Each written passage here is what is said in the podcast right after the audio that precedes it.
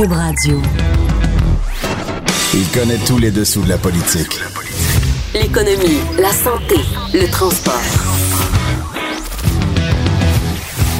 Chef du bureau d'enquête de l'Assemblée nationale.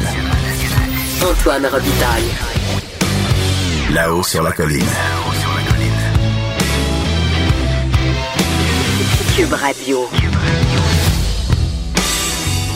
Oh, qui fait beau dans le cochon, ça sent bon l'hiver. Euh, bon mardi à tous.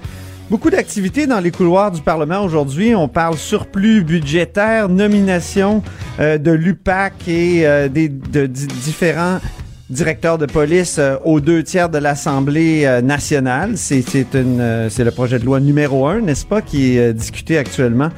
Et on parle aussi de cannabis euh, à l'Assemblée nationale. Mais justement, euh, surplus budgétaire, là, à 13h15, on discute avec Mia Homsi de l'Institut du Québec au sujet des surplus budgétaires qui s'annoncent beaucoup plus grands que prévu. L'Institut a fait une sorte de prévision, là, de, de, de, de, de- s'est donné un outil de prédiction des surplus budgétaires qui sont toujours plus grands que prévu. À 13h30, on aura la chroniqueuse José Legault. On va parler de ce qui se passe à Ottawa, la crise à Ottawa, mais aussi des maternelles 4 ans, deux sujets qu'elle a traités récemment.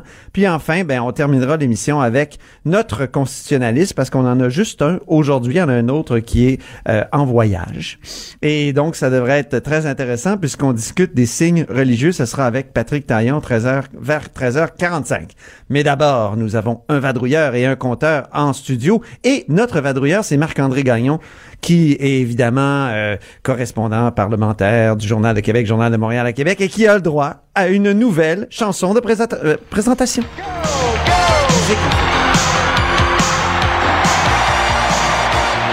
Et oui, c'est Lancé Compte parce que euh, un des personnages principaux de Lancé Compte, c'est Marc Gagnon. C'est presque Marc-André Gagnon. Eh Bonjour. oui, quasiment. Comment ça va, Marc? Ça va très bien. Bon, c'est une bonne musique de présentation. Ben je ah trouve, oui, hein? oui. Et, et d'ailleurs, euh, dans, dans une autre vie, lorsque j'étais plus jeune, je faisais de l'improvisation et je me souviens d'avoir utilisé cette chanson-là euh, comme comme intro euh, lors de nos débuts de match. Donc, ça a de l'histoire. Ah oui, quand même, quand même. Bon, J'ai un certain attachement à ce personnage de Marc Gagnon. T'avais un article très intéressant ce matin sur euh, le Parti libéral. Ben, t'avais une chronique très intéressante, mon cher ton- Antoine. grâce à ton article sur le SPVM parce que euh, là évidemment il y a le projet de loi 1 qui est en discussion. Puis le projet de loi 1, qu'est-ce qu'il fait? C'est qu'il change la façon dont on nomme euh, trois personnages clés. Hein? Le directeur de la Sûreté du Québec, le directeur, le patron de l'UPAC, euh, d'une part, et le DPCP. C'est quoi ça, le DPCP? C'est le, Le directeur des directeur. poursuites criminelles et pénales. Puis là, ce qui est intéressant, c'est que le Parti libéral, au pouvoir, s'opposait absolument à cette règle-là. La CAQ arrive au pouvoir, dépose ce projet de loi-là, et là, ils disent, ben, pourquoi on n'irait pas plus loin? Puis pourquoi on nommerait pas le patron du SPVM aussi? Et ça, ça, ça, fait, ça a quand même créé euh, plusieurs discussions ce matin dans les couloirs. Ouais, ben c'est qu'au fond, le Parti libéral se retrouve un peu devant un fait accompli, euh, dans, dans le sens où ils savent que la CAQ euh, est un gouvernement majoritaire et qui vont aller de l'avant dans tous les cas, peu importe ce qu'il va dire en commission parlementaire, avec l'adoption de ce projet de loi-là qui, pour la CAQ, tu l'as bien exposé dans ta chronique ce matin, euh, a quelque chose de symbolique parce que c'est hein, le projet de loi numéro un, donc, qui, qui- vient marquer euh, une espèce de, de transition euh, entre le nouveau gouvernement et le passé de la commission Charbonneau et, et toute cette odeur nauséabonde qui régnait euh, au-dessus de nos institutions essayé- publiques et de nos corps de police. Un mot avec quatre, il y avait Bastarache, Oui. Charbonneau, il y en avait plein, là. Mâchuré, en tout cas. Ça résume assez bien Oui, on a effectivement essayé, le oui. passé avec lequel euh, la CAQ essaie, essaie, euh, essaie de rompre. Et donc, euh, tout ça pour dire que les libéraux savent que les caquistes vont aller de l'avant de toute façon avec la nomination aux deux tiers, aux deux tiers euh, des, euh, des chefs de police et du DPCP qui relèvent directement euh, du gouvernement. Donc, les libéraux, leur logique, c'est de se dire, ben, tant qu'à y être, pourquoi on, on- ne ferait pas de même avec le SPVM? Et surtout, leur point, c'est de dire euh, aux caquistes, pendant la campagne électorale et François Legault et Yann Lafrenière ont clairement laissé entendre que la nomination à l'avenir du chef de police de la ville de Montréal serait soumise aussi à, un vote aux deux tiers des députés de l'Assemblée nationale. Ce qu'il faut savoir, c'est que euh, ultimement, la nomination du chef de police de Montréal, et c'est un, un cas d'exception, euh, se retrouve sur la table du Conseil des ministres. Exception parce que généralement, euh, ici à Québec, on s'occupe pas des nominations dans les municipalités. Exactement. Donc, il y a une exception pour la métropole. Il y a une exception Même pour la, la capitale, métropole. c'est pas le cas. C'est Hein? ça. C'est exact. Et, et euh, mais pour euh, le Conseil des ministres, pour le gouvernement, ben ce pouvoir-là qu'ils se sont réservés pour le SPVM, qui est quand même un corps de, de police très très important là, Ben oui. au Québec et en, en nombre et en chiffres. Euh, et, et ce qu'ils font, c'est essentiellement avaliser la décision que la ville de Montréal a, a pris à la suite de, de son propre euh, processus Ouais. de nomination. Donc, la Ville de Montréal procède à une résolution, puis le Conseil des ministres l'adopte. Donc, les libéraux aimeraient ça que la, cette dernière décision, cette avalisation-là euh, par le Conseil des ministres se fasse plutôt par un vote aux deux tiers de l'Assemblée nationale. Comme je disais au, au- au point de départ, la CAQ s'était engagée à ça aussi au SPVM, ou avait laissé entendre que ça se ferait, mais pas sur papier. Parce que dans le programme électoral de la CAQ, il n'était pas question du SPVM. Il était, Ah. il était question de la Sûreté du Québec et de l'UPAC et du TPCP. Le SPVM, ça s'est ajouté lorsque Yann Lafrenière a fait une déclaration controversée euh, euh, au début septembre, pendant la campagne électorale. Et quelle sur- déclaration? Oui, sur, il a dit, hein, moi, ce que j'ai détesté le plus dans mon travail, parce que Yann Lafrenière, qui est maintenant député, qui a Ben oui. de Vachon, était avant porte-parole du SPVM, a dit, moi, ce que j'ai déte- dé- détesté le plus, c'est l'ingérence politique.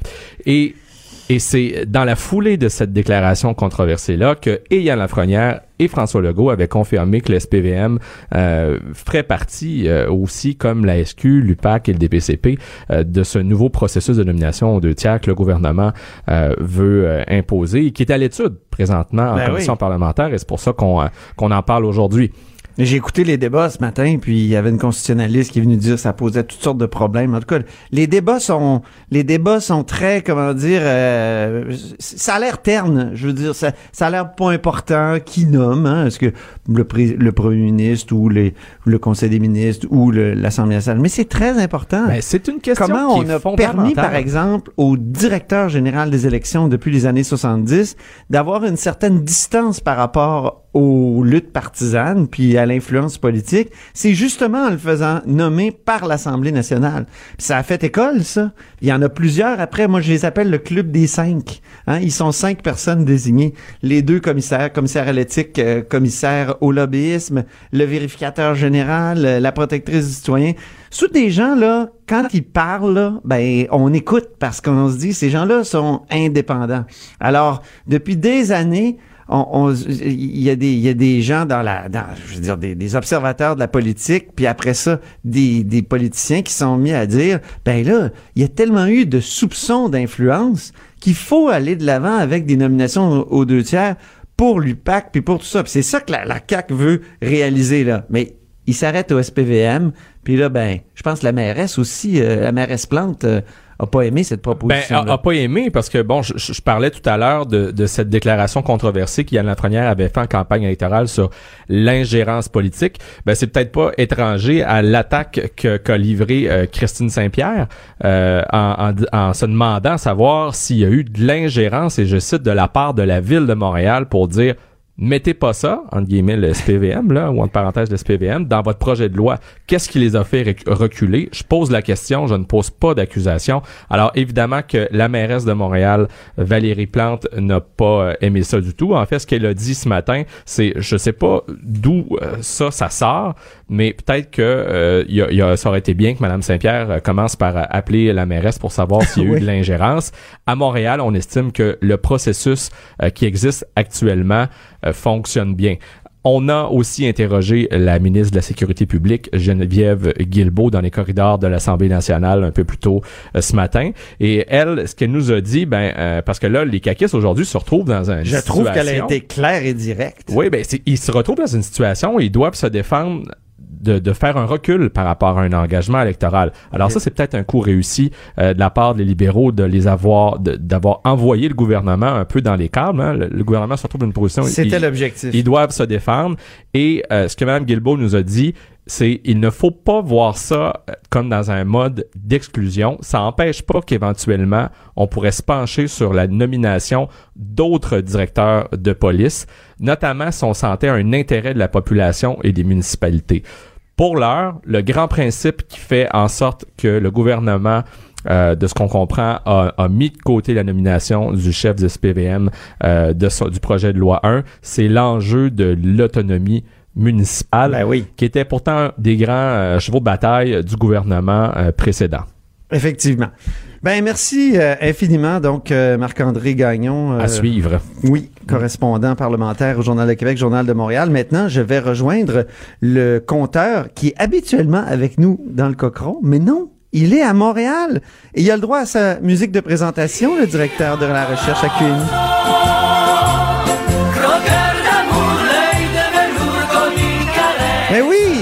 Et croqueur de, toutes sortes de choses euh, aujourd'hui, de deux choses principales. Donc cette histoire incroyable du coup fumant d'une dame qui s'appelle Vicky Lavoie. Alors, Jean-François Gibault, on t'écoute? Oui, ben le, c'était le résultat de beaucoup de travail euh, du bureau d'enquête et du bureau parlementaire en collaboration. Euh, on, parle ici, évidemment, de... Ça fait la une du journal C'est la une du hein? journal, euh, deux grandes pages. C'est une histoire assez complexe, en fait, qui est une histoire de, d'abus de, fonds publics, on va disons-le carrément. c'est l'histoire, donc, rappelons peut-être la genèse de tout ça. il y a eu, dans, pendant plusieurs années, des contrats, des petits contrats d'électricité qui qui était donné à des tarifs très élevés. On parle de, 12, 12 cents le kilowattheure pour souvent soutenir des activités industrielles en région. Et euh, souvent, donc, c'était pour aider la rentabilité d'usines de, de pâte et papier, par exemple, ou encore donner naissance à l'industrie éolienne qui, euh, qui s'implantait progressivement, par exemple, en Gaspésie. Euh, donc, on est dans ce contexte-là d'une usine à papier qui est dans une petite municipalité du Nord qui s'appelle Lebel-sur-Quivillon, où Hydro-Québec et le gouvernement du Québec acceptent de euh, leur permettre de produire de l'électricité à partir de la biomasse, c'est-à-dire des résidus forestiers euh, euh, qu'on peut consommer, puis produire de l'électricité à partir de ça. Et ça devait servir à soutenir, dans le fond, l'activité du plus gros employeur de, la municipalité, qui était une usine d'Omtar à l'époque problème financier. Euh, l'usine est vendue à une autre entreprise qui s'appelle Fortress. Là aussi, ça va pas très bien et euh, c'est la fermeture. Et on sait que ça peut être le drame dans ce moment-là, dans une petite municipalité, quand le plus gros employeur ferme ses portes. Donc, on cherche activement des possibilités de relance et c'est dans ce contexte-là que ça mène Madame Lavoie. Et euh, bon, Madame Lavoie qui est pas connue, souvent on, on parle des mêmes acteurs de Résolu, de Tembec, de Kruger, quand on parle de papier. Euh, là, pas du tout. Madame Lavoie euh, arrive et pour une raison qu'on n'explique pas encore complètement, ben on, lui ouvre toutes les portes. Et ça, ça commence par le gouvernement du Québec, euh, Investissement Québec, qui dans le fond lui offre de lui financer l'équivalent de la totalité de la transaction qui lui permettent de mettre la main sur l'usine, l'ancienne usine de pâte et papier, sur l'usine de cogénération. Sauf que le projet de Madame Lavoie, ce n'est pas de relancer l'usine de papier. Au contraire, c'est de la démanteler et de vendre le métal pour essentiellement garder l'exploitation électrique qui vient avec un très gros tarif. Et elle nous disait aussi à l'époque, ben, j'aurais peut-être des activités là, de, de, de, de, légumes en serre. Donc, faire pousser, par exemple, des tomates qui seraient distribuées dans le marché du nord du Québec. Un projet qui n'a jamais eu lieu. Euh, bon, devant, évidemment, le, ce constat-là que l'usine était euh, progressivement démantelée, il y a une levée de boucliers euh, et il y a un autre opérateur, un autre employeur du Nord euh, qui s'appelle le, le, le, chantier Chibougamau qui dit non, non, non, nous, on, voudrait faire une véritable tentative de sauver l'usine. Et là, en moins d'un an, euh, Madame Lavoie accepte de revendre l'usine, mais beaucoup plus cher que ce qu'elle avait payé quelques mois auparavant avec l'aide d'Investissement Québec. Et non seulement ça, elle a décidé de conserver, dans le fond, l'essentiel, deux tiers du contrat d'électricité. Et là, tenez-vous bien, on parle d'un contrat d'électricité ferme avec un prix garanti qui, sur 25 ans, représente au-delà de 800 millions de dollars de revenus. Et Mme Lavoie, donc, part avec ça, avec un bon profit. Et avec ce profit-là, elle achète une seconde centrale, une petite centrale, là, une mini-centrale électrique, euh, euh, qui va euh, pouvoir produire ce courant-là et le vendre à très, très gros prix à Hydro-Québec. Et là, bon, Antoine, peut-être, je te rappelle que dans le cas d'Appuyat, il y a eu des débats politiques à n'en plus finir parce qu'on Donc, disait... Appuyat, ce, ce- ce gros projet, Projet, euh, d'éoliennes euh, qui a été- entre bon. les Autochtones et Hydro-Québec sur la Côte-Nord. Sur la côte nord, et bien, pendant la campagne électorale, bon, on y revenait régulièrement, ça a duré des mois. Et par exemple, Oui, le- on le- avait sorti quelques primes. Ben oui, monsieur, monsieur Legault nous disait, mais écoutez, à 6 cents et demi, c'est trop cher, euh, on va pas se lancer là-dedans. Et là, on parle pas de 6 cents et demi kilowattheure, on parle de deux fois ça, on parle de Ben 12 oui. cents le kilowattheure. Et euh, ça, ça s'en va, dans le fond, dans les poches d'une personne qui ne fait qu'opérer une centrale de cogénération, euh, sans plus pour le moment. Et ben, ce qu'on se demande, c'est comment qu'une personne, dans le fond, qui euh, se fait financer entièrement par des fonds publics, d'abord dans une première transaction, qui réalise un profit. Je pensais que tu allais dire, on se demande euh, s'il n'y en a pas d'autres belles occasions comme ça. Ben, la- la- Pour la- nous tous, qui, tu sais, le commun des mortels, là, qui Ben, a envie de... de- Et C'est sûr que. Ben, dans, le journal, on, Oh, il y a Marc-André Gagnon ici qui a un commentaire. on lui a affublé le, le, le, le sobriquet de gagnant ta vie. oui, ben, oui. c'est un C'est une image ça. forte quand même. C'est une image forte parce qu'écoutez, Exactement. 25 ans de, de contrat garanti avec Hydro-Québec à un tarif dont plus personne ne peut rêver euh, au- Et euh, la centrale euh, qu'elle a acquise pour produire cette électricité-là lui a coûté à peine plus de 3 millions. Elle nous l'a dit elle-même. Elle dit, je l'ai payé cash. Donc, à même les profits de la vente, dans le fond, de la première usine qu'elle avait acquise grâce essentiellement à Investissement Québec. Donc, euh, la question qui se pose, c'est comment ça se fait que les portes se sont ouvertes devant elle? Comment ça se fait qu'on a accepté... C'est pas normal à Investissement Québec qu'on dise à quelqu'un, on va financer l'équivalent du de la totalité des actifs qui sont achetés. Puis c'est pas normal non plus qu'on dise, à- quand on, avait des contrats d'électricité qui servaient à soutenir une activité industrielle en région, comme dans ce cas-ci, c'était une grosse usine de pâte et papier, mais comment ça se fait que quelqu'un peut se sauver avec le contrat puis dire, moi, j'en ferai pas de papier, mais je vais faire de l'argent, par exemple, et euh, c'est c'est plutôt les billets qui vont aller dans mes poches que je vais imprimer avec ce contrat-là? C'est ça, Mais, la, la, la, la biométhanisation, la biomasse. La biomasse, oui, c'est pas c'est différent. Ça, exact, c'est pas, c'est pas la même chose. Donc, euh, la biomasse, c'était un peu un dada du gouvernement euh, précédent. hein. On sait que dans, dans, dans le cas de... Ça revenait souvent dans les discours. Oui, c'est Ouais. ça, de, de l'usine en, en- Gaspésie de, de, de béton. Euh, de Port, à Port-Daniel, hein, c'est- Ben, aussi avec la biomasse qu'on devait rendre un projet très polluant plus vert Oui. et qui impliquait Ben, l'injection importante de pendant, euh, capitaux. euh, Pendant des années, on, on- les, les entreprises se demandaient quoi faire avec les résidus forestiers. Bon, un certain temps, ils les ont enterrés. Après ça, ils en ont fait des tas immenses là qu'on peut voir. C'est pratiquement des petites montagnes. Et euh, ça, ça permettait, dans le fond, d'en disposer tout en produisant de l'électricité. Et ça amenait, bon, des, euh, des bons emplois en région. Puis ça pouvait soutenir une activité industrielle. Donc, pendant plusieurs années, euh, ça a été ces, ces contrats-là qui ont prévalu. Et euh, il en reste quelques-uns de ces petits contrats-là. D'ailleurs, on en parlait il y a quelques semaines. Il en reste une douzaine. La plupart dans les mains de, de grandes entreprises qui sont bien implantées en région. Et euh, justement, ça nous a un petit peu allumé un signal de voir que ce contrat-là était entre les mains d'une personne dont on ne connaissait rien finalement. En tout cas, c'est un dossier qu'il faut suivre, qu'il faut approfondir et c'est pas fini. Hein. Je pense qu'au bureau d'enquête, au bureau parlementaire, on va continuer. D'ailleurs, on, on m'annonce là, qu'il va y avoir des questions en chambre sur ce sujet-là aujourd'hui parce que il faut savoir, là, la période de questions est à 14 heures et euh, les partis d'opposition veulent questionner le nouveau gouvernement à ce sujet-là. Jean-François, es-tu toujours là? Oui, je suis toujours Antoine. Euh, écoute, on a peut-être une minute pour parler de- du deuxième sujet qui était euh, les surplus budgétaires. Je veux, je veux t'en parler parce que je sais que tu connais beaucoup ça. Puis il y a Emilia Homsi, euh, qui est directrice générale de, de, de l'Institut du Québec, là, qui, euh, qui va être avec nous dans quelques minutes. Les surplus budgétaires sont bien plus importants que, que la prévision d'1,65 euh, milliard D'un là, point six annoncé milliard. par le gouvernement. Voilà. 1,6, pardon, oui. Ben, ce, qui, ce qui arrive, c'est que euh, le, le gouvernement du Québec, à chaque mois, publie un petit peu l'évolution des finances publiques. Et dans les dernières années, ce qu'on constate, c'est que on, voit apparaître des surplus progressivement, même si le gouvernement du Québec nous dit non, non, non, on va avoir l'équilibre ou peut-être un petit peu plus. Et finalement, on arrive à la fin de l'année et ça fait quelques, quelques fois euh, qu'on nous dit, ben, euh, finalement, oui, on a fait un gros surplus. Alors, l'Institut du Québec s'est intéressé à ce phénomène-là et à l'aide, justement, des chiffres qui sont publiés chaque mois, ils ont tenté de faire un prédicteur pour nous dire, est-ce que cette année encore, on risque de se faire jouer un tour ou si plutôt, effectivement, le gouvernement, maintenant, le nouveau gouvernement, s'il nous dit, bon, le, il va avoir un surplus modéré, ben, est-ce mhm. que ça sera ça à la fin de l'histoire? Et bon, est-ce que le, le, simulateur euh, qui est rendu public aujourd'hui par l'Institut du Québec nous dit, c'est que probablement que ça sera comme les années passées. Euh, ils prévoient, eux, selon leur modèle, un surplus qui pourrait varier entre 3,4 et 4,6 milliards de dollars. C'est fort intéressant dans, dans le contexte où on entend la CAQ. Euh, il y a des rumeurs de coupures budgétaires dans les ministères à Québec. On sait qu'ils ont des engagements électoraux qu'ils ont pris qui coûtent très cher, beaucoup plus cher que prévu, dans certains cas trois fois plus cher que prévu si on parle des maternelles 4 ans. Donc, euh, c'est un débat très intéressant parce que dans le fond, ce que nous dit euh, l'Institut du Québec, c'est que si c'était pas des nouveaux engagements de la CAC, probablement qu'on aurait un gros surplus budgétaire, mais maintenant, ça ne tient pas compte des promesses électorales. Donc, euh, c'est peut-être là qu'il y aura, qu'il y aura une, distance là, entre le prédicteur et le résultat. Ben, merci beaucoup, euh, cher compteur Jean-François Gibault, directeur de la recherche à QMI. Puis on prend une mini pause et ensuite euh, on s'entretient avec Mia Homsi, directrice générale de l'IDQ, justement sur ce sujet-là.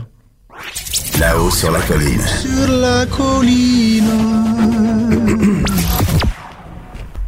oui, bonjour, Mia Homsi. Euh, comment allez-vous? Ça va bien vous-même? donc, ça va bien, surtout que vous nous annoncez au fond des bonnes nouvelles, non? Les finances du Québec vont encore mieux que, ce que le gouvernement avait prédit? Tout à fait. On vous annonce des bonnes nouvelles que le gouvernement en ce moment a un, problème qui est plus d'avoir plus d'argent que ce qu'il pensait. Et ça, c'est dans le fond, ce chiffre-là, on l'a pas improvisé. On a vraiment développé un modèle à partir des rapports mensuels que le gouvernement, que le ministère des Finances publie à chaque mois depuis huit ans. On a, on a relevé chacun des rapports pour chacun des postes budgétaires. Puis ce qu'on voit, c'est qu'après huit mois de l'année, parce qu'on a l'information quand même pour les huit premiers mois de l'année 2018-2019, euh, et c'est que si la tendance se maintient cette année, à la lumière de ce qu'on connaît des huit dernières années, on se dirige vers un surplus de 4,6 milliards. On a quand même raffiné nos affaires et on s'est dit, OK, si c'est vrai qu'ils vont atteindre les dépenses de programme, comme ça a été le cas l'an dernier avec les libéraux qui ont pesé sur l'accélérateur le dernier mois, puis qui ont sorti 1,3 milliard de, de, dollars le dernier mois, qu'est-ce que ça donnerait? Ben, ça donnerait quand même un surplus de 3,4 milliards. C'est énorme quand même. Il y a toute une marge entre ce qui a été annoncé au point sur euh, les, finances publiques. Pourquoi on est si mauvais à prédire euh, comme ça les, euh, les, les soldes budgétaires? Mais ben, en fait, il y a une marge avec le, montant de, de, la mise à jour économique et avec ce que le ministre a dit il n'y a pas si longtemps parce que dans le fond le ministre il peut pas le reviser son chiffre à tous les mois comme ça. Il doit le faire il y a deux moments dans l'année où il peut sortir des chiffres. C'est c'est vraiment au budget et à la mise à jour économique. Donc il va sûrement le réviser euh, dans un mois à peu près, là, en, fin mars, si le budget est comme d'habitude en fin mars. Mais là, il peut pas juste sortir puis dire, ah, ben, finalement, ça va être plus élevé. Donc, en ce moment, c'est plus de, ça, la décision est plus de se dire, est-ce que je fais plus de dépenses? Est-ce que je fais des baisses de fardeau fiscal? Est-ce que je garde cet argent-là pour quand l'économie va ralentir, ce qui est fort possible? Parce que le défi du ministre, puis je pense que c'est pour répondre à votre question pour ça, qu'on a des surplus plus élevés, c'est que, bon, l'économie a surperformé en 2017 puis en 2018. On a eu une croissance économique qui était beaucoup plus élevée que ce qu'on est habitué. Donc, cet argent-là, les, les finances doivent se demander, ben, s'il ne revient pas les années prochaines, puis là que tout d'un coup, je me mets à annoncer des baisses d'impôts puis des augmentations de dépenses, est-ce que je vais retourner en déficit? Donc, c'est le fait de ne pas savoir si c'est structurel ou ponctuel, donc récurrent ou pas, qui fait que le ministère joue de prudence.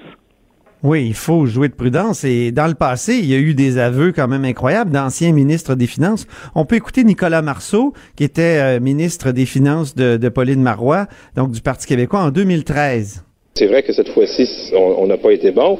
Euh, c'est vrai que cette fois-ci, on s'est trompé euh, beaucoup. Je pense qu'il faut le reconnaître. Et puis, je, suis le premier à, le reconnaître. Mais Donc, c'est ça. Ça y a été beaucoup reproché. D'ailleurs, on, lui a rappelé, en tout cas, beaucoup cette, cette phrase-là parce que c'était assez franc. Mais, euh, mais dans le fond, ils sont, depuis, tous les ministres ont été assez mauvais, justement, pour, à prédire dans, dans un sens ou dans l'autre, là. Ben, en fait, c'est sûr que sur un budget de 100 milliards, euh, c'est difficile d'être extrêmement précis. Mais depuis, euh, on, est, on est remonté dans les comptes publics, donc qui donnent le, portrait final de l'année. Depuis quatre ans, les écarts varient entre un milliard et demi et deux milliards et demi d'écarts. Donc, ce que mhm. ça veut dire, c'est que euh, entre la prévision du budget puis ce qu'on voit il y a un écart majeur. Sauf que des fois, il s'explique par des dépenses qui sont pas réalisées. Ça, c'était au début du mandat libéral, c'était surtout ça. Et l'année passée, c'était dû à une économie qui surperformait. Oui, c'est ça. Et, les causes sont différentes. Oui, c'est ça. Mais, mais vous dites que c'est pas nécessairement une marge de manœuvre, c'est, c'est, euh, comment dire, c'est ces surplus-là. Là. Ben dans le fond, cette année, l'argent, il est là, il existe, puis ils peuvent décider ce qu'ils veulent faire avec. C'est juste que le problème, c'est qu'on ne sait pas s'il va revenir au cours de l'année prochaine. Euh, un exemple concret pour comprendre, c'est est-ce que c'est comme un, un boni que, que, que quelqu'un va recevoir pour une année, là où travaille, tu sais, un boni d'un coup cette année, puis tu l'as pas l'année prochaine, ou est-ce que c'est plus comme une hausse de salaire? Dans le fond. Puis c'est ça qu'on veut comme information du ministère des Finances parce que c'est très difficile à savoir pour nous de l'externe. Puis si c'est quelque chose qui est plus comme une augmentation de salaire, donc qui revient à chaque année, bien là, c'est une vraie marge de manœuvre. Mais si dès que l'économie commence à ralentir, on le perd, ben c'est là où on peut pas dire que le gouvernement peut se compromettre sans savoir. C'est la, différence au fond entre conjoncturel et structurel. Euh, Exactement. Des mots que les économistes aiment bien, qui veulent pas dire grand chose, mais c'est tout là le, le, le nerf de la guerre. Mais vous, vous êtes basé sur le rapport mensuel des opérations financières, donc euh, il y a des éléments structurels là-dedans qu'on peut distinguer assez clairement. Donc, euh, vous pourriez faire comme un pourcentage structurel, pourcentage de, conjoncturel dans, les, euh, dans les surplus inattendus.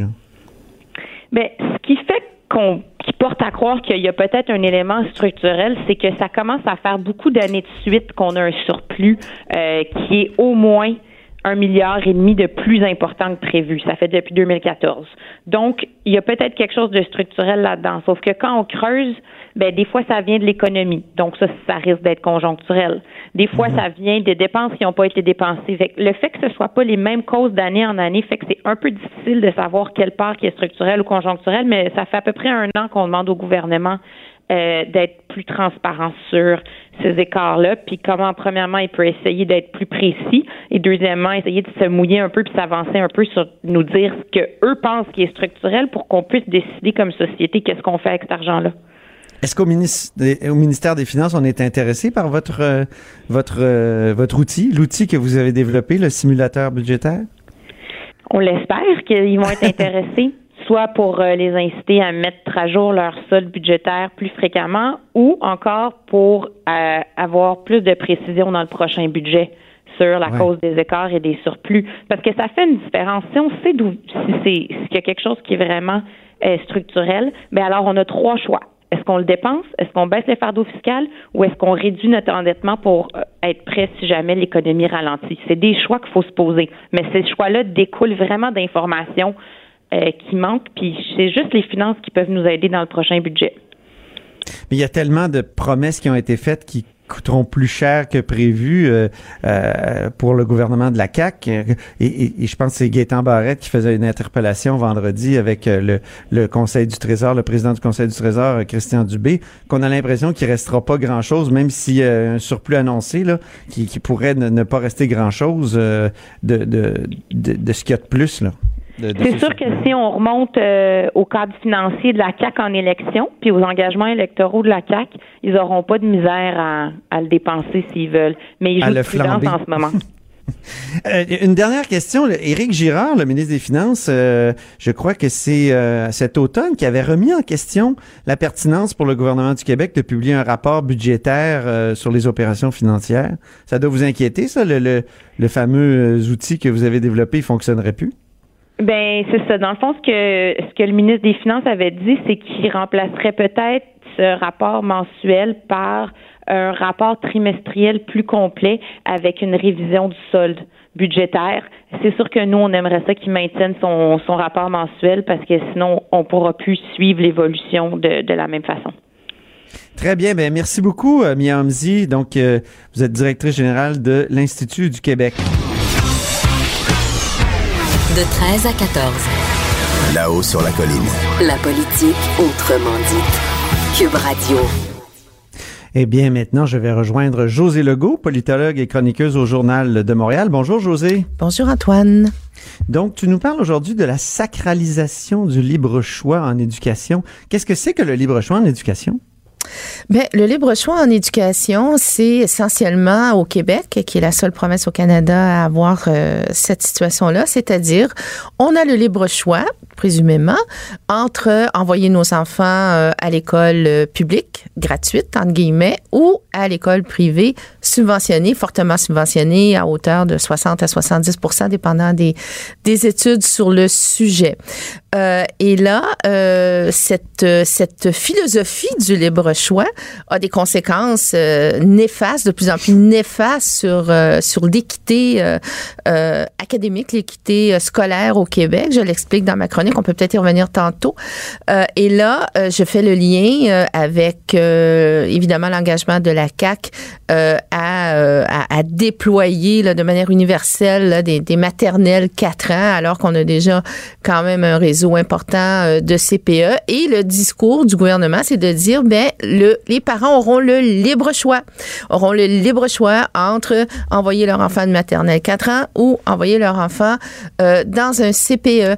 Et, euh, et, et, si on revient aux effets néfastes du libre choix, et là, on va sur le, système scolaire primaire et secondaire, je cite un rapport, je suis toujours renversée à l'idée qu'il n'y a pas eu un scandale national suite à ce rapport-là, du Conseil supérieur de l'éducation qui, en 2016, documentait le phénomène suivant, c'est-à-dire qu'avec ce libre choix entre le public et le privé subventionné, eh bien, on a maintenant au Québec le système scolaire le plus inégalitaire au Canada. Alors, on a un système scolaire qui, contrairement à son ambition euh, de la Révolution tranquille, au lieu de combattre les inégalités sociales, les reproduit. Là, je reprends les termes du rapport. C'est pas mon interprétation du rapport. Euh, et pourtant, en 2016, ce rapport-là, bon, il y a eu quelques reportages, quelques réactionnettes, euh, et mais c'est tombé dans le beurre, c'est tombé dans l'oubli, euh, comme si on s'était habitué à ça, parce que ça profite à euh, certaines catégories de parents, mais ça désavantage euh, ceux qui n'ont pas les moyens euh, et ça terriblement appauvri avec le temps. Si on ajoute à ça les compressions, etc., tout le système public scolaire. Donc, euh, et dans ta chronique, tu nous fais comprendre que pour une fois, il faudrait suivre l'exemple ontarien. oui, oui, ben oui, c'est-à-dire que c'est pas juste ontarien là. Pourquoi? Parce qu'en Ontario, les, les écoles privées ne sont pas subventionnées ou presque pas. Sont très euh, privées. Ça peut coûter euh, autour de 40 à 50 000 dollars par année. Exact. Pour envoyer son enfant à l'école privée. Donc, la plupart des enfants et des adolescents sont dans des écoles publiques. Donc, les ressources vont là. Et le résultat est à l'avenant, Antoine. C'est-à-dire qu'en Ontario, ils ont de plus haut taux de diplomation, euh, l'enseignement est de meilleure qualité dans les écoles publiques, euh, etc., etc. Euh, Et oui, ils se sont donné euh, des maternelles 4 ans qui semblent relativement bien fonctionner en Ontario, mais leur système d'éducation était déjà avant ça supérieur au nôtre. Oui, c'est ça. Donc, sur cette, ce plan-là, tu nous fais comprendre que là, l'exemple ontarien est peut-être pas le bon là, sur les maternelles 4 ans. Parce qu'on nous, on, a déjà, on a déjà un, un, réseau qui est, qui, est, qui est, bien établi, qui s'appelle les CPE, où on pourrait faire exactement la même chose. Oui, oui. Mais moi, je vais surtout sur le, le, le la, la question des priorités. Hein? Euh, et évidemment, il n'y a aucun gouvernement qui veut diminuer euh, ou pas annuler, pas, pas, pas effacer, mais vraiment diminuer les subventions très généreuses au secteur privé. Pourquoi? Parce que les écoles privées subventionnées au Québec profitent aux élites, hein, profitent euh, à la classe moyenne supérieure. Ce sont des votes. Euh, et on est en train de sacrifier des générations d'enfants qui, dans le système public, là, et comme je l'explique, hormis pour les écoles à vocation particulière, les, programmes sélectifs, euh, sont laissés de côté, littéralement, et n'auront pas euh, l'égalité des chances, la même égalité des chances que ceux qui fréquentent euh, le privé. Et moi, je trouve ça scandaleux. Et en 2016, je, je l'écris, je l'écris régulièrement, une ou deux fois par année. Je reviens sur ce sujet-là. Hein. C'est ça la pédagogie. Hein? On, on, revient. Oui, faut répéter. On revient. Et, euh, et en 2016, la seule réaction vraiment là euh, intéressée et musclée que j'avais vue, c'était celle de Guy Rocher, évidemment. Là. oui. et qui, qui est qui était membre de, de la commission parents hein, dans, dans, les dans T'étais en bonne 60. compagnie. Voilà, quand même. Euh, mais je trouve ça incroyable qu'on soit rendu avec un système scolaire primaire et secondaire qui reproduit les inégalités sociales au lieu de les combattre. Et ça ne dérange à peu près personne. Euh, et donc, la priorité du gouvernement actuel est la même que les autres, c'est-à-dire de ne pas s'attaquer à ça. Et d'ailleurs, la, la, plupart des ministres de l'Éducation hein, envoient eux-mêmes leurs enfants à l'école privée. Est-ce que c'est euh, pas le cas de M. Roberge? Euh, je pense que c'est le cas de M. Roberge, oui. Oui. Euh, C'était oui. pas le cas de Pauline Marois, mais euh, bon, mais ça c'est une autre histoire. Mais la plupart, euh, Sébastien Prou aussi, puis tous leurs prédécesseurs. François Legault. ben oui, ben oui. et ça, c'est quand même extraordinaire. C'est le ministre qui est supposé d'être le gardien de l'école publique envoie ses enfants, puis là, je envoie et envoyait, là, je parle de tous les prédécesseurs aussi, leurs enfants à l'école privée. Si ça, c'est pas un désaveu du système public, je sais pas ce que c'est. Euh, -hmm. Et, et c'est donc que même les ministres de l'Éducation ne font pas suffisamment confiance à l'école publique pour leur envoyer leurs propres enfants. Moi, je trouve ça dramatique. Et tu sais, Antoine, j'utilise pas ces, ces, ces mots-là facilement, ni souvent. Mais là, si on nous dit que l'éducation, c'est la grande priorité, puis on est dans le siècle du savoir, etc., etc., comment peut-on se contenter d'un système aussi inégalitaire, le plus inégalitaire au Canada, si ouais, ce n'est si par pur, si ouais. ce par pur individualisme? Oui, oui, c'est ça. Mais c'est intéressant que tu utilises le terme libre choix parce qu'il est connoté dans l'histoire euh, du Québec. Le libre choix, Ah-ha. on, on l'a annulé au fond avec la Avec loi la 101 loi parce 101. que c'était le fameux argument de la liberté qui peut être attrayant. La liberté, c'est Voilà. toujours beau, c'est toujours fabuleux. Voilà. Euh, des gens qui disaient non, non, non, laissons les gens choisir, les parents choisir entre le français et l'anglais comme si c'était des choix équivalents. Et qu'est-ce qu'il y a eu la comme loi résultat? 101, Et qu'est-ce qu'il y a eu comme résultat dans le ben, la loi libre 101, à un moment donné, a dit non, c'est c'est Oui, pas oui. une vraie liberté. Ce n'est pas une vraie liberté. Tout à fait. Donc, Euh, parce ouais, que et donc, et, Oui, et donc, libre choix, il n'y en a pas, là. Et- Non, non, c'est factice. C'est factice parce que même encore aujourd'hui, ça prend les moyens. faut que tu aies les moyens d'envoyer ton enfant à l'école privée subventionnée. Donc, c'est pas. Il y a des gens qui n'ont pas ce choix-là. Et avant la loi 101, il y avait. C'était quoi le résultat du libre choix entre l'école anglaise et française? C'est que 85 des Ben oui. enfants d'immigrants choisissaient, choisissaient l'école anglaise. Et c'est pour ça que ça a pris la loi 101 pour briser les effets pervers de ce libre choix-là, mais qui aura le courage de briser les effets pervers du libre choix aujourd'hui entre le public et le privé subventionné? Ben- Moi, j'ai pas l'impression que je vais voir ça de mon vivant. C'est une, c'est une question de la fin. C'est un mot de la fin très, très.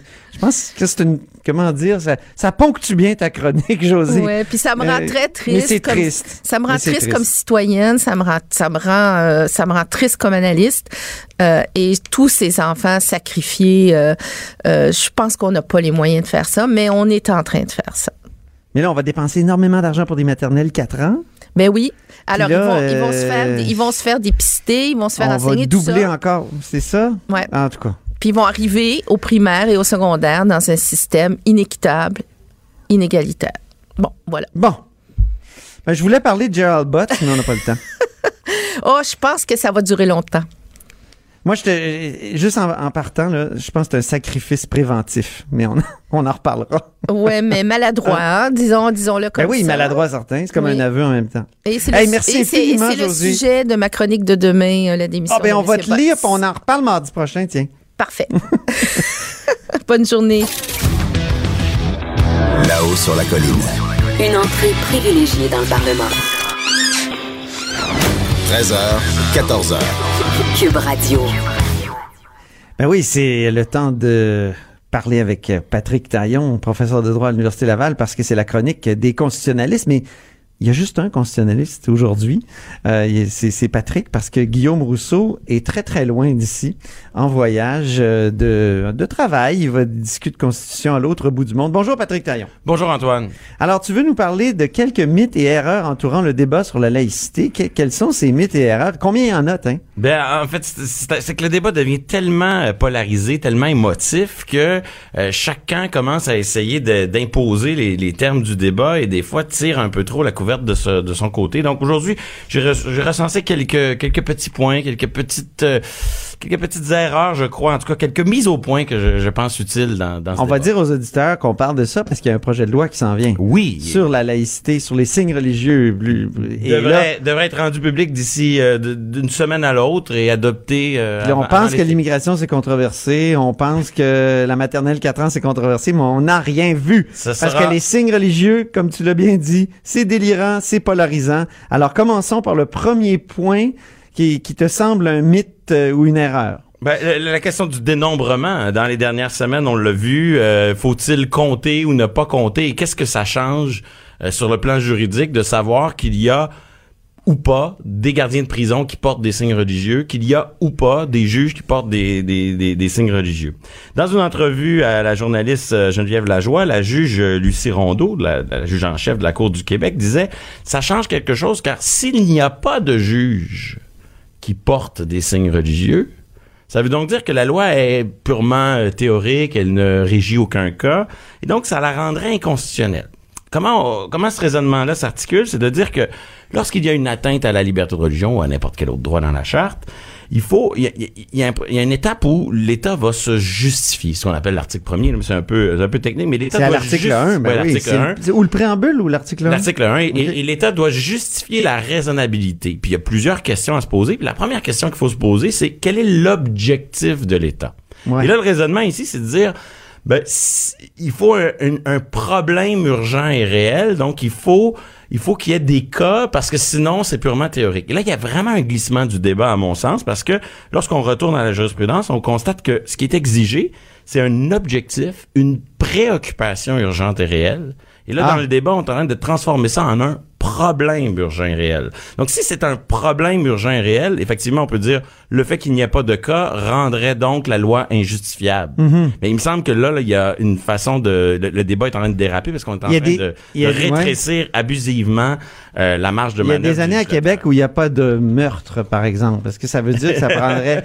que, que Mme Rondeau nous dirait on n'a pas besoin de, de code criminel ben, pour pour, pour punir le meurtre? Si je prends un Écoute, j'y vais par l'absurde, là, mais c'est un peu ça. Mais moi, je prends un exemple qui m'est plus familier dans le domaine du financement des partis politiques. Oui. Euh, Harry Lindman et d'autres, on a dit, lorsqu'on on impose euh, aux partis politiques de ne pas euh, chercher du financement auprès des entreprises, et quand on limite les montants qu'ils peuvent obtenir, on le fait au nom d'un objectif. L'objectif, c'est quoi? C'est limiter l'influence le, de l'argent en politique, éviter que des riches euh, s'achète une élection. Est-ce qu'on a, dans la Lehman, vérifié combien il y avait de riches au Canada susceptibles de s'acheter une élection? Non. L'idée, c'est est-ce que l'objectif est une préoccupation urgente et réelle? C'est pas est-ce qu'il existe en ce moment au Canada un problème réel de gens qui veulent acheter les élections? C'est pas ça que la Cour vérifie. Donc, il y, a un glissement, c'est Parce que la juge, elle, la juge Rondeau, elle a dit à Geneviève Lajoie, ben, s'il y a pas de, de juge qui porte euh, des signes religieux, c'est pas un problème. Si c'est pas un problème, on légifère pas là-dessus. C'est ça. C'est peut-être un argument qui, politiquement, est intéressant, mais moi je pense que, et soyons honnêtes, les opposants à une interdiction sur des signes religieux ont beaucoup d'arguments pour convaincre un tribunal que c'est contraire à la liberté de religion. Mais je pense qu'ils n'ont pas besoin d'inventer celui-là. et je pense que ce dérapage du, de l'objectif urgent et réel vers le problème urgent et réel, là, il y a quelque chose, il y a, un glissement qu'on Très intéressant. Deuxième nuance maintenant importante dans ce débat sur la laïcité ben, et la, neutralité, parce que la distinction entre laïcité et neutralité. Bon, ça pourrait vouloir dire la même chose, mais on se retrouve dans une situation où depuis des années, la jurisprudence reconnaît le concept ou la notion de neutralité. Oui. Euh, et c'est très présent dans la jurisprudence. Il y a une définition puis il y a un sens précis. On pourrait parler ici de la neutralité à l'anglo-saxonne. Le meilleur exemple de ça, c'est ce qu'on retrouve aux États-Unis. Hein. Aux États-Unis, on a une neutralité de l'État parce qu'il y a une interdiction d'avoir une religion officielle. Donc l'État doit Parce être que le pays a été fondé par des sectes. Exactement. Donc, euh, pas de religion officielle, par opposition à la mère patrie qui est l'Angleterre, qui elle en a une.